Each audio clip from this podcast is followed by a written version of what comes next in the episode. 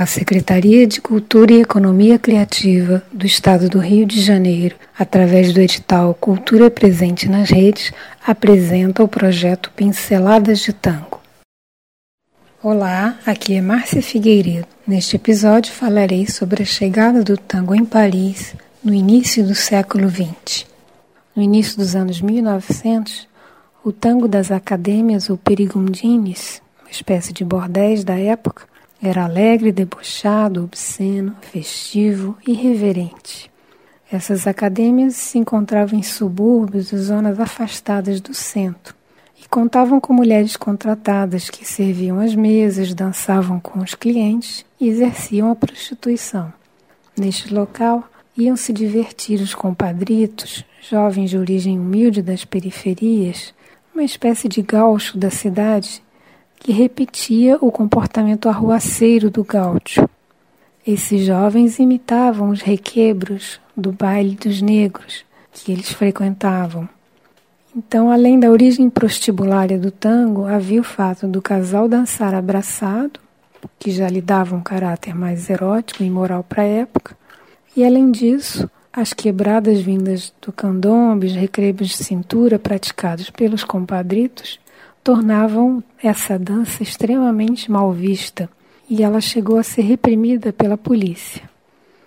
Em 1907, os músicos Angel Vicholdo, Alfredo Gobi e sua mulher foram a Paris gravar discos, mas é muito provável que eles ainda não tenham levado o tango dança aos franceses. Foi preciso que em 1908 um outro grupo de tanguistas desembarcasse na França, que era um modelo de comportamento na época, para que o tango caísse no gosto dos europeus e virasse moda.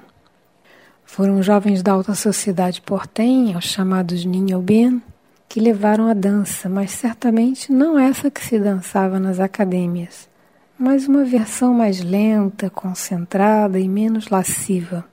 Possivelmente foi em Paris que o tango passou a ser tocado no compasso 4 por 8 ao invés do tradicional 2x4.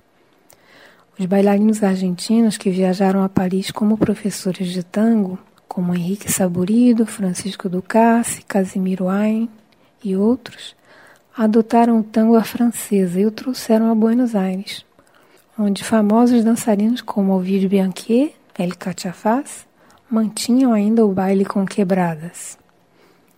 O tango que os Niobien levaram a Paris era chamado de tango liso. Foi criado principalmente pelos imigrantes, que não tinham a facilidade com que os compadritos imitavam o ritmo africano. Ele mudou as suas características, se tornou grave, prudente, civilizado e a sua coreografia foi amenizada. Os cortes e quebradas ficaram para trás. Houve uma idealização do tango que mostrou uma sensualidade amenizada que diminuía o caráter erótico dos personagens iniciais. Ele ganhou grande popularidade em Paris e, mesmo proibido em vários locais, se espalhou por toda a Europa e a elite passou a aderir a esta nova dança. Nessa época, empolgou grandes compositores como Stravinsky e Kurt Weill, que chegaram mesmo a compor tangos de inconveniente pornográfico, ele passou a pitoresco, interessante para a aristocracia europeia. Os músicos que a partir de 1913 começaram a tocar em salões aristocráticos também afrancisaram o tango e já o tocavam no compasso 4 por 8. Esse triunfo na Europa foi fundamental para a aceitação do tango na Argentina. Em 1913, o Barão de Marque organizou no Palais de Glace um concurso para apresentar o tango à sociedade portenha e a Sociedade de Medicina Francesa o recomendava como atividade física.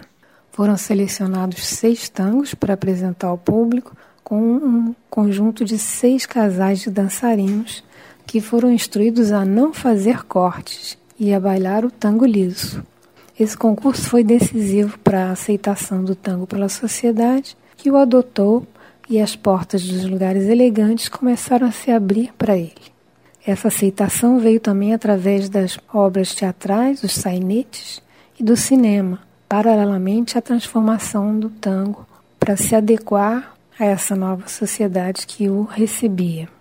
Ele vai se aproximar de outras classes muito lentamente, também com o crescimento da cidade, a diluição das origens, e aos poucos vai se tornando um divertimento de outras classes. O tango dos malevos deu então um salto das perigundines aos salões aristocráticos e conquistou muito em seu primeiro século de existência. Passou por uma trajetória que vem dos primitivos bordéis, chegou a Paris aos salões da aristocracia, passou pelo pátio dos conventígios, chegou ao centro, aos cafés, cabarés, clubes e teatros, na décadas de 30 e 40 nas famosas casas de tango, como o Café Nacional, Sabatino, Germinal, pelos bairros da classe média e se tornou, em quase 150 anos de existência, uma dança que conquistou adeptos ao redor de todo o mundo. Deixo vocês com um trecho do tango composto por Kurt Weill e o Cali Tango.